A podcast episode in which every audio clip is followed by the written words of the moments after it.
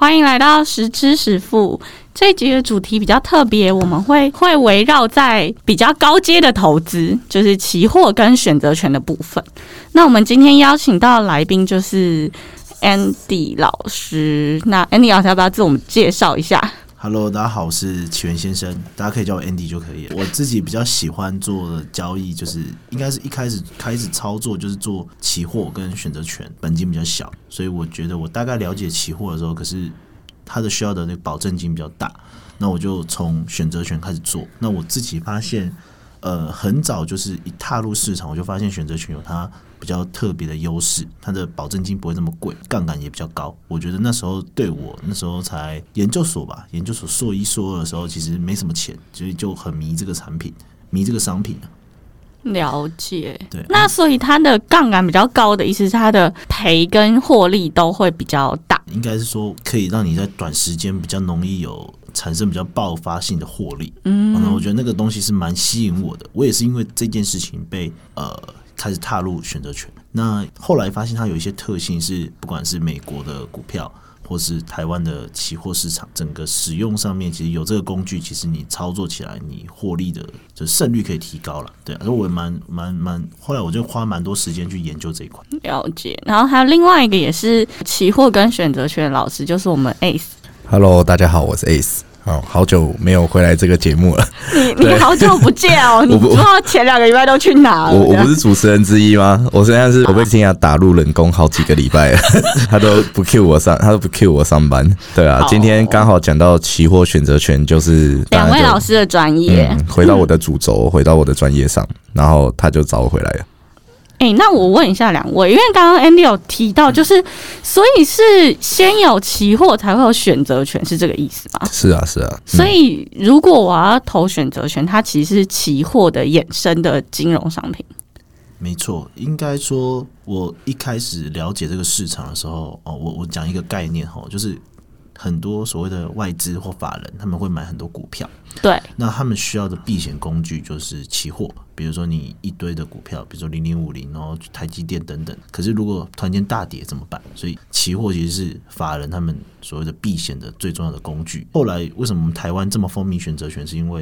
因为台湾的外资很喜欢跟我们的一般大众的投资朋友对坐，期货这东西它也要有一个避险工具吧，嗯，所以就会有选择权。等一下，好复杂哦。为什么期货是外资的避险？应应该这样讲，就是原理期货期股票的避险工具是期货，嗯，期货的避险工具是选择权。应该是说，大部分做股票的投资人，他们一般买股票就是买涨嘛。对啊，对啊，大部分我买进一个股票，就是等它上涨之后，我赚取价差。对可是这时候，万一呃我们整个股市回档的时候，难道就是把我们的手上的股票出掉吗？就不是这样，因为这样子就不符合我们买卖股票的呃惯性。所以，比方说在回档，股票的价格在回档，或整个加权指数的，比方说我们的景气在回档这种过程中，我去放空期货，对，所以在下跌这种过程中，我的期货会的部位会赚钱，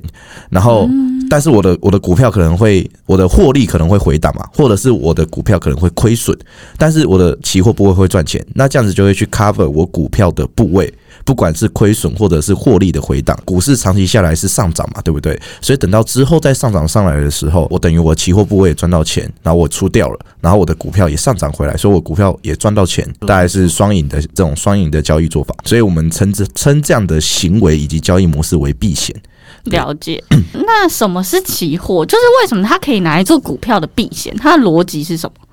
你你说哦，其实呃，期货教育股票教育大大的不同是在于说，呃，期货大部分人可以做多或者是做空，可是就像我回到我刚才讲的，就是股票大部分人都是买涨嘛。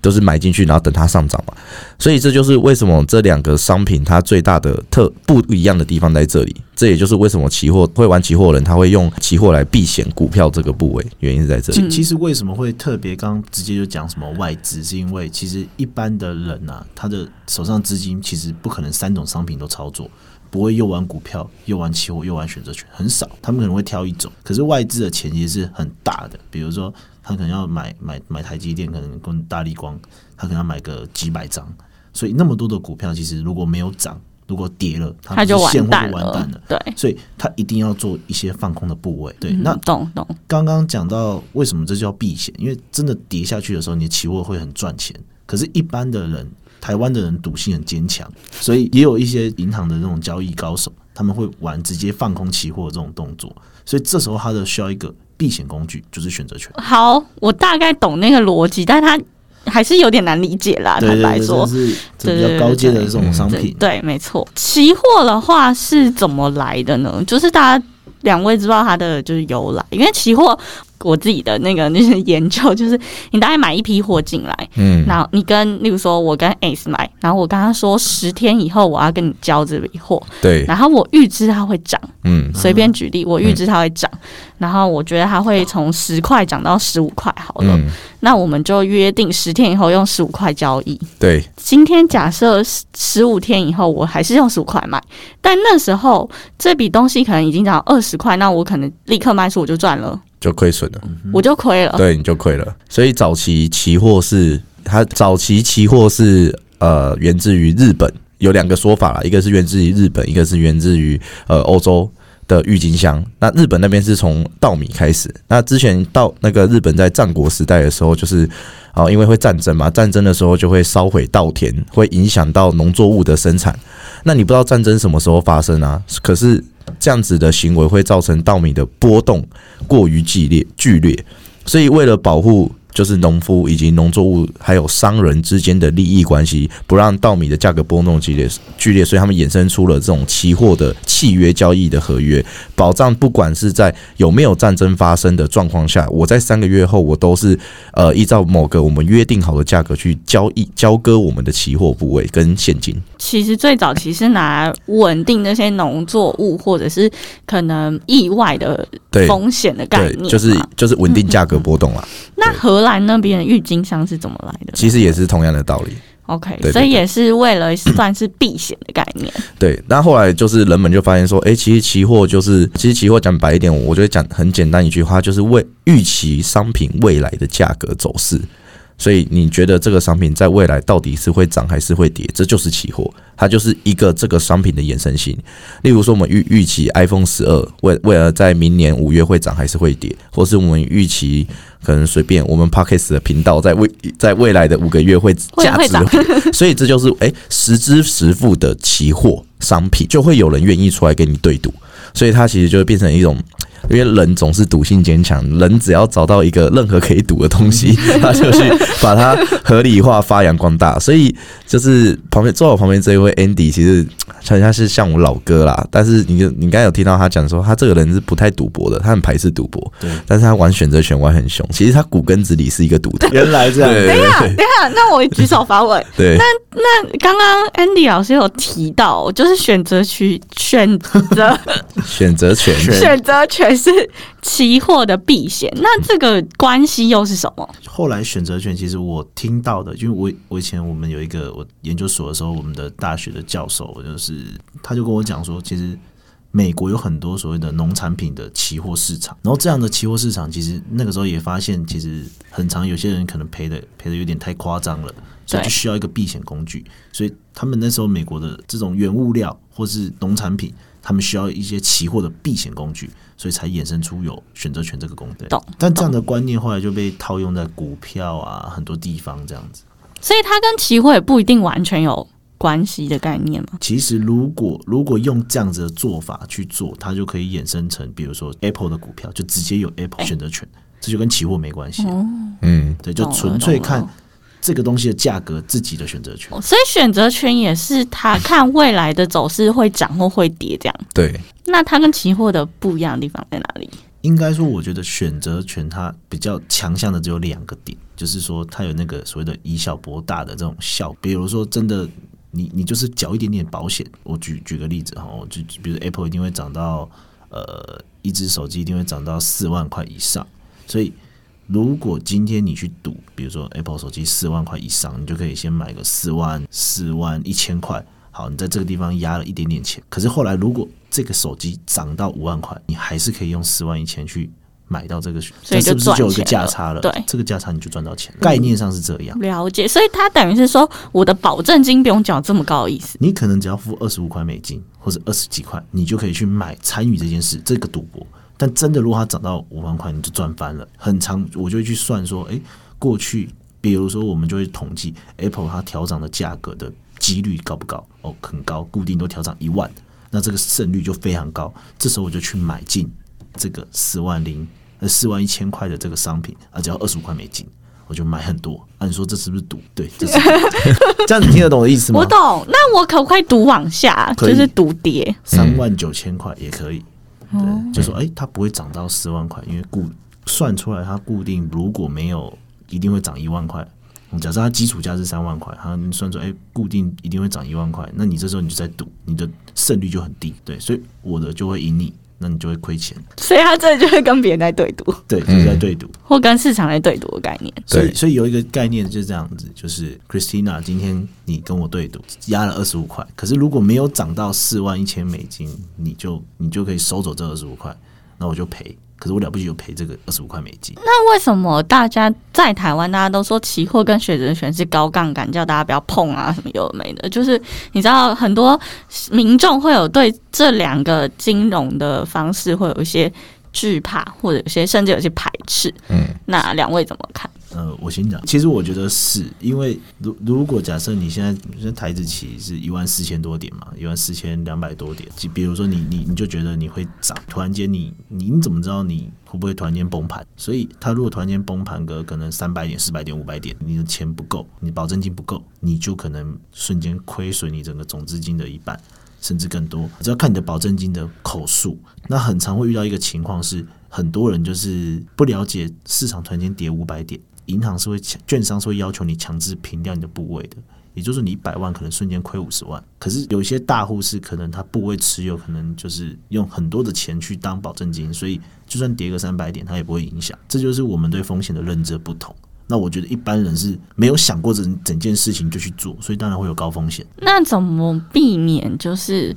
例如说，我们用这两个投资商品，怎么比上刚刚说到，就是强制出清掉，或者是本金完全没了，然后甚至赔？这边我就可以听听看 S 的说法了。好了，这等一下我还要拉回到前面的这个你们主题哦对跳开，对对前面要补充三件事情，对，因为我们观众真的是，他没有我们听众真的是的概念。对，我们听众是比较 就是新手以新手投资组为主所以我先讲到最前面的是，其实期货跟选择权都是现货的一种衍生性商品，但是他们两个到底最大的差别在什么？其实讲白一点，就是游戏规则的不同而已。对，就有点像是，诶，大家都是打麻将，但是比方说我今天打的规则是台湾牌，可能选择权打的是广东麻将或者是美国麻将，其实它都是现货标的的衍生商品，都在赌现货未来的涨跌。期货跟选择权就只是合约内容。内容的内规的不同，游戏规则的玩法的不同，就只是差别在这里。但是因为由于游戏规则的不同，所以我们可以把期货跟选择权做一个交叉避险的动作，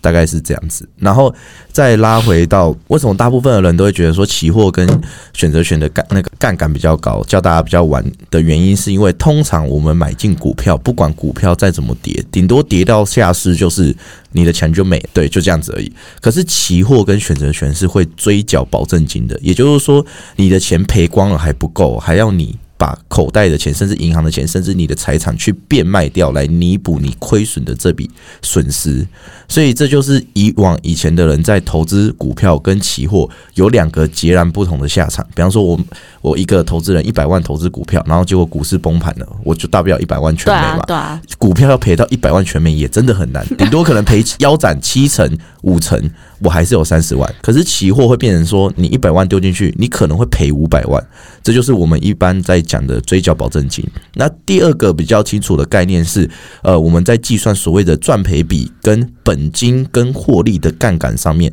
期货跟选择权是比较大的。也就是说，一张股票的本钱我买进去，我赚我赚一股的钱的杠杆比例。跟我亏一股钱的杠杆比例，跟期货赚一点，因为期货赚一点，我的保证金是固定的嘛，对不对？合约规格赚一点是大台，我们讲大台是赚两百块钱台币，所以有两百块钱来的这个获利点数来除以我的本金，就可以算出我的本金的目前正在杠杆的获利是几倍。然后再再来到计算到选择权的成本跟它获利的点数，杠杆是几倍，这样子计算下来，相比较的结果，选择权大概是落在十六倍左右，然后期货大概是落在八倍，然后现货可能大概就可能就是一比一嘛。对，所以这样子比较下来，就是我们说为什么期货或选择权的杠杆比较大，风险也比较高的原因是这两大原因在这边。好，那我们用白话文解释好，白话文解释一下好了，就是呢，假设我有随便举例啊，十万块台币，我去投资股票，我了不起，有十万块全部赔掉。对，然后我如果十万块去投资期货，但是我是十万块只是交保证金，嗯，到交割日的时候我还是要结掉的意思，对不对？对啊，当然了，那我要结掉的时候，我可能结掉的金额就会是更高的金额。更高或更低都有可能对，就是看看当下的现货价格怎么去波动，而且你有可能提早被砍仓。对，我我举个例子哈，我觉得这样讲会比较有做生意的角度来举这个例子。假设现在是一万点，好，一万点，我们现在都知道大台一点是两百，所以嗯其实你是用你这样的这个生意，其实是一一万点乘以两百是两百万啊。可是像我们以前呃，假设举举例，现在做台子棋一一口可能要十四万，我们就举十万就好了。可是你只花十万块，你就可以去做两百万的生意。这就是它的杠杆效果。通常我是用五十万去做一口大台，那我的杠杆就是两百万除以五十万，嗯，是四倍。这样你这样你理解我意思？懂？你用十万去做，那就是二十倍，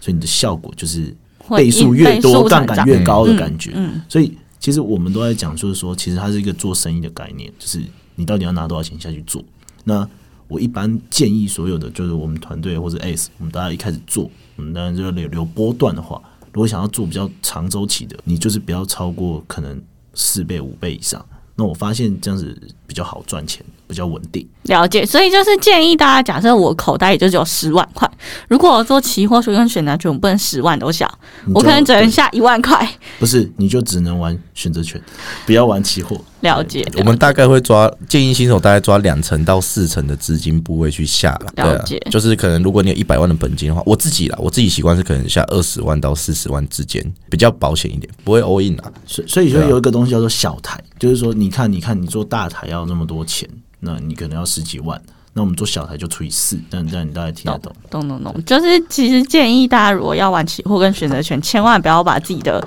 就是全部财产全部放进去。对啊，太危险了像像我我强烈的推荐大家就是。股票一定要占你一半的投资部位，那剩下一半可能就期货选择权，你可以自己配。好，了解。那我再问一下哦，那例如说期货我们要怎么投资？假设我今天就是股市小白，然后我可能只投过最简单的 ETF 好了，我今天开始有点跃跃欲试，想要做期货，我要看怎么开始我的期货的第一笔交易呢？那你要做第一个步骤，第一步骤就是下载你先听诊器，听诊器是 Andy Andy 老师开发的，呃，有关交易期货去判断涨跌的软体。对，Andy 老师要不要把那个听诊器全名讲完？因为嗯，我要去哪里 Google 下载？到 App Store 打期货期权多空听诊器，期货的期，选择权的权，涨就是多，跌就是空，嗯听诊器。对，好，了解。然后下载那个，然后呢？下载那个以后，你就可以开始去。我就会有一系列的教学，要教你怎么去看两个东西，一个叫做我们刚刚有讲到一个叫保证金的概念嘛。对，做期货其实很简单的逻辑就是涨一点赚两百，那小台就是涨一点赚五十，这有一个概念。所以如果我可以预简单的猜测，未来可能涨个三十点到四十点的几率蛮高的，所以这个时候我就会去买小台或买大台。所以你需要一些，我们会用很多方法去判断，诶，什么时候可能比较发生一个情境，这时候可能呃有什么数据达到的时候，比较会涨三十点、五十点，我就去买小台或大台。那买下去的时候，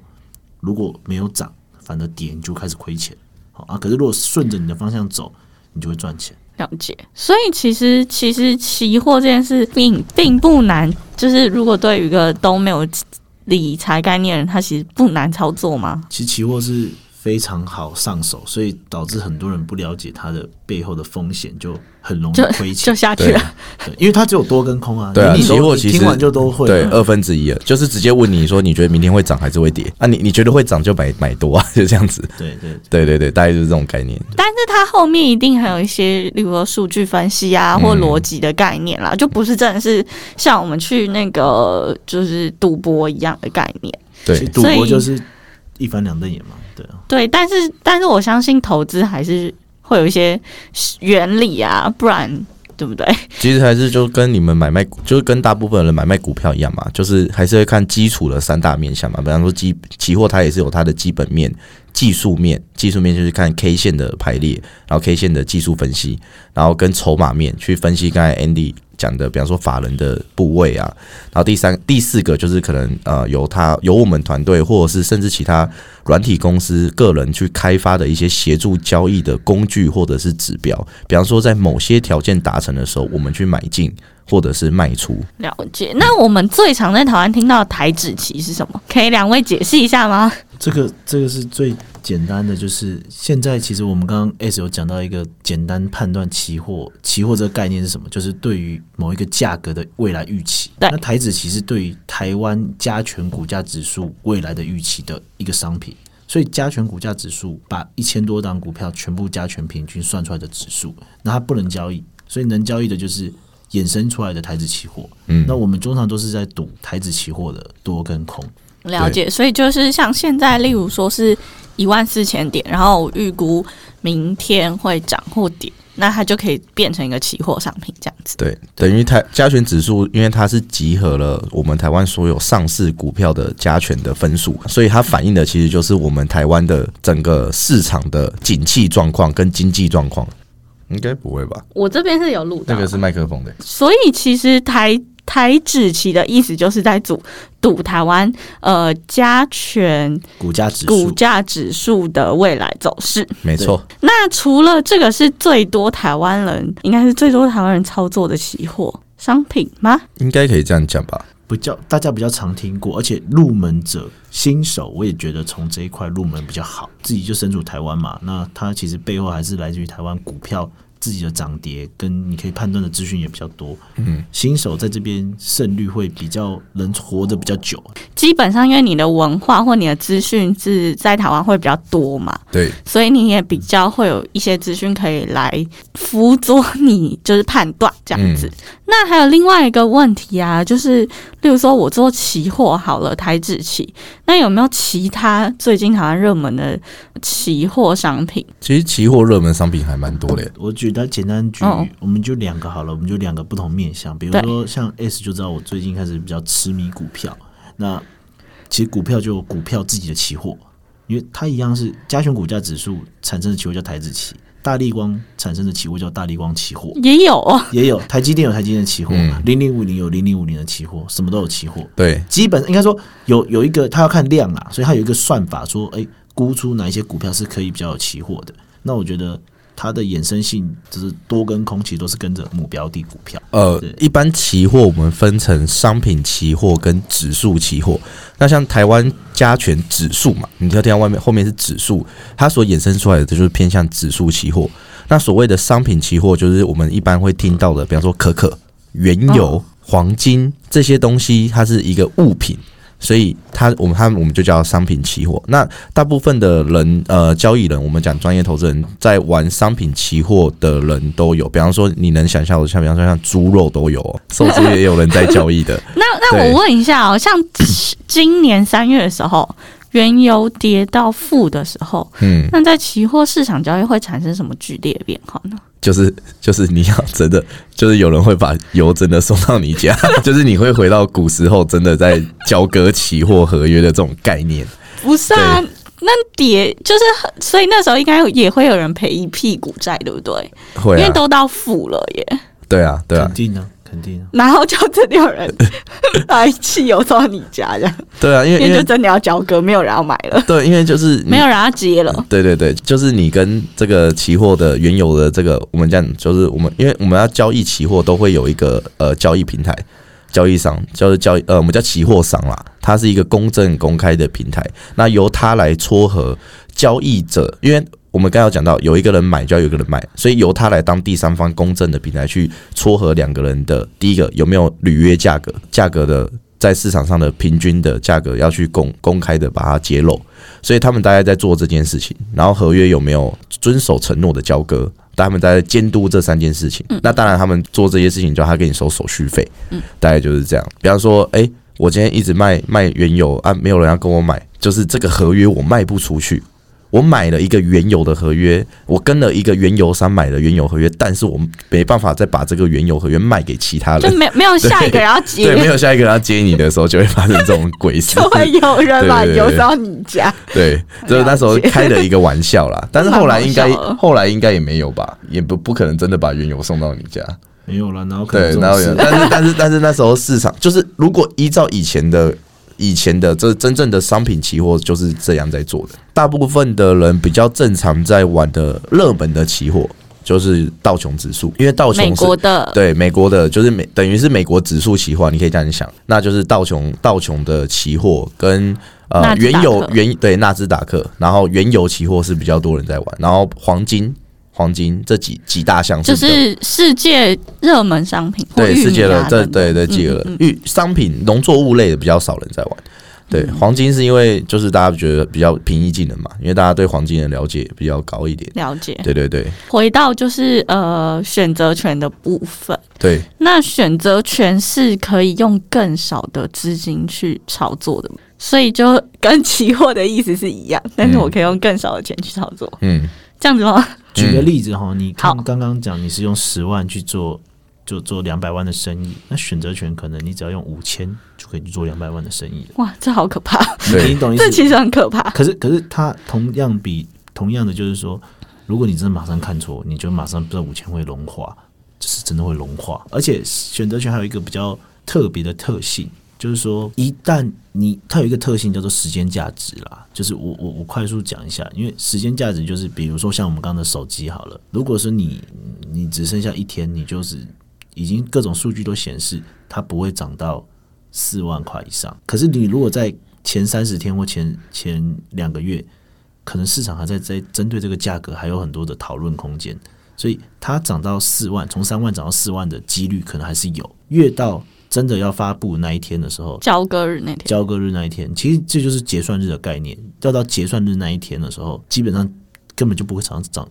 根本就不会涨到四万块。那你就可能这这个权利金二十五块就会慢慢融化，二十五、二十四、二十三就慢慢不见。对，可是如果在两个月前，那可能就值二十五块美金。这个涨到四万一千的合约是值二十五块美金。了解。就是选择权的时间价值就是涵盖了期望值的概念，也就是几率这件事情。对，去买一个几率，那选择权一样，如果我要第一笔交易的时候，我要怎么办呢？就是还是下载。其实其实不管期货跟选择权都一样，如果要开始第一笔交易，我们真的会就是其实就是去期货上开户嘛。第一个嗯当然一定要先开户，嗯那第二件事情是呃，真的可以先下载一些简单的呃操盘软体，然后跟着操盘软体的教学。跟指示，教学跟指示，然后试着去做我们有所谓的模拟单，或者是就是纸上，我们会教呃学生，我们的自己的学生在纸上练兵。例如说，哦，你不要真的下去做交易，但是比方说，我今天在纸上或者是我的模拟单里面，哦，我去买进一口期货，然后比方说跟着软体做操作看看，然后或者是根据你自己呃学的判断，不管是买书也好，网络是现在资讯很发达都好，然后试着去操作期货看看，然后去判断说，诶，你觉得明天未来会涨还是会跌？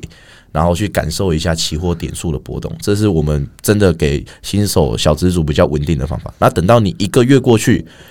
诶，你发现你的呃虚拟的交易部位、模拟的交易部位，诶，有赚钱，呃，好像是稳定的赚钱，这时候你再把你的真钱拿进去玩。那我要去哪里下载模拟的这个东西嘞？其实现在有一个很简单的模拟软体，叫做那个，应应该是这样的，你可以先去券商先开户，嗯，但是开户是确保说你知道真的怎么下单，你可以问你的券商的营业员，就算营业员教完你，你还是现在手机 app 也有啊，也有，对也有，你可以下载一个叫做股市大富翁，它是理财报开的一个软体，然后它可以，然后它价格基本上是贴近就是真实的市场价格。解。对，模拟市场正在交易的价格。所以还是建议没有操作过的人先去模拟一下喽。当然，啦就不要不要立刻掏五千块出来玩这样。我觉得一般的人就是会有这种急着想要进场去输钱的心情，就是 对啊我们看太多了。这种感觉就很像我已经到赌场门口，你叫我说：“哎、先等一下，你那旁边有一个模拟机，你去模拟一下再走进去。其其实我觉得玩选择权第一笔，其实大家都在下单之前，我觉得反正是要他们先反思自己到底对于未来猜多空的能力到底把握度是多少。嗯嗯，对，就是我很多时候其实你不管怎么你开大开小这件事，你总要有一个依据。那我觉得你如果能猜测出现在比较容易涨或跌，你才有资格去这个市场玩，而不是说哦，我现在没有任何理由看新闻说好像很好，我就一定要去做多，那是神经病，这行为是有点问题。所以跟跟你打麻将以前，你先去玩明星三缺一啊，先先不要下去缴学费啊。先跟虚拟的人玩。对对对，你先跟虚拟的游戏玩一下。嗯对，了解。还有啊，另外一个，因为我我还是用台指期举例好了，因为像一千四百点。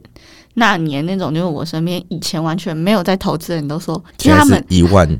啊，对，sorry，一万四千点。是有点可怜，对 蒸发被你被你一讲出来就蒸发了。一。千四百点，我们等下走出去，台湾的人口应该会少 少三百万，两千三百万变三百万。张，忠谋说：“我做错了什么？应该会很多人跳楼吧？如果真的掉到一好了，一千四我错了，我百错拉回来，就是因为最近一万四千点嘛，我身边很多就是没有在投资的人都问我说：“哎、a n 我要买哪一只？或者是你觉得会不会涨？你觉得会不会涨？”就会变成是全台封股票的概念，对，对，或者全台都在期待它破一万五千点这样。因为因为毕竟我只是主持的节目，我不是专业的。对，那我想请问两位专业的，对于现在台湾股市那么热，你们会不会建议大家说，怎么回到理性面去呃评估这个市场？就请最理性的 Andy 来回答。其实，其实我有去，我自己会统整所谓的呃，这是我跟一个算是我我看很多，因为我是自己是经济系背景，所以我看很多国外的很多高盛啊、美林的报告，他们有很多种评估市场到底适不适合投资的一些关键指标。我我自己评估完，我发现总共会有我有十二个指标去评估现在到底是不是已经景气转到复苏的状态。刚好就在六月到七月左右，所有的十二个指标同时都已经变达到了达到了啊！这个这个投资一定有赚有赔，所以不是说我这样讲就一定会继续涨，就是说刚好已经达到，而且这十二个复是今年六七月啦，对对对对吧就对吧呃六月六月到七月到八月都开始慢慢的就是季度的指标都慢慢的涨上去，而且这些都是来自于国际总经相关的数据，而且这些指标是具有全球代表性的，那都变好转了。这代表对我来讲说，诶，我不管做期货、选择权、股票，其实我们就先回到股票去想，到底现在适不适合投资这件事。那现在这些指标都转强了，那我当然就是疯狂 all in 啊！所以我从六七八月就到处借钱，一直投资。好，但是那时候没有一万四，大家大家不要就是听到 Andy 老师这样讲就 乱乱借钱，然后拿去投资，没有没有没有，我说我说借钱是说，对对对，就是因为之前已经看到这种就是关键性的大反转了，嗯嗯嗯所有的指标变好了，那就代表景气真的在变好。那只要景气不会变差，那你就是要一直投资。那期货也一样，就是我做的是可能是四五百点，跟跟一般可能的做法可能不一样。那我一定要有一个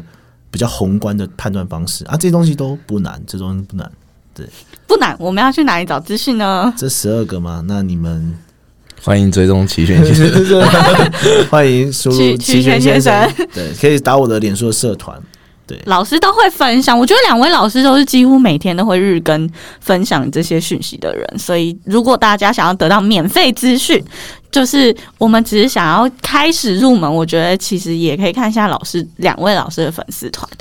对，其实我们都做了蛮多的新手教学啊，甚至你连你第一步你在手机上怎么按，我们都有写成文章或者是拍成影片给新手了。对，然后对啊，我们我觉得新手真的是可以先，我们这边建立了蛮良好的教育系统给新手去学习，不管是呃搜寻齐全先生或者搜寻齐全 S，都可以看到很多大量有关新手教学，甚至包含他自己的软体教学，他都是免费公开的。对，对，啊，你自己可以先看完试用完，因为有试用期嘛，对不对？其实我的 A P P 就有试用期，就七天、十十四天吧，我记得。而且里面你还没有付任何钱之前，你其实就可以看大概三十部影片吧，一堆影片可以让你免费看。对，那你都尝试完之后，你再来决定这个期货交易跟选择权交易这件事情。对，所以请大家不要冲动，然后要先做研究，对吧？对啊，一一定还是希望大家先做研究了，不然你就跟你，不然你就跟你听到隔壁的阿姨说买什么股票一样，你就像隔天你就冲进去。对，你就隔天就冲进去买。其实，其实我觉得这样的行为跟交易期货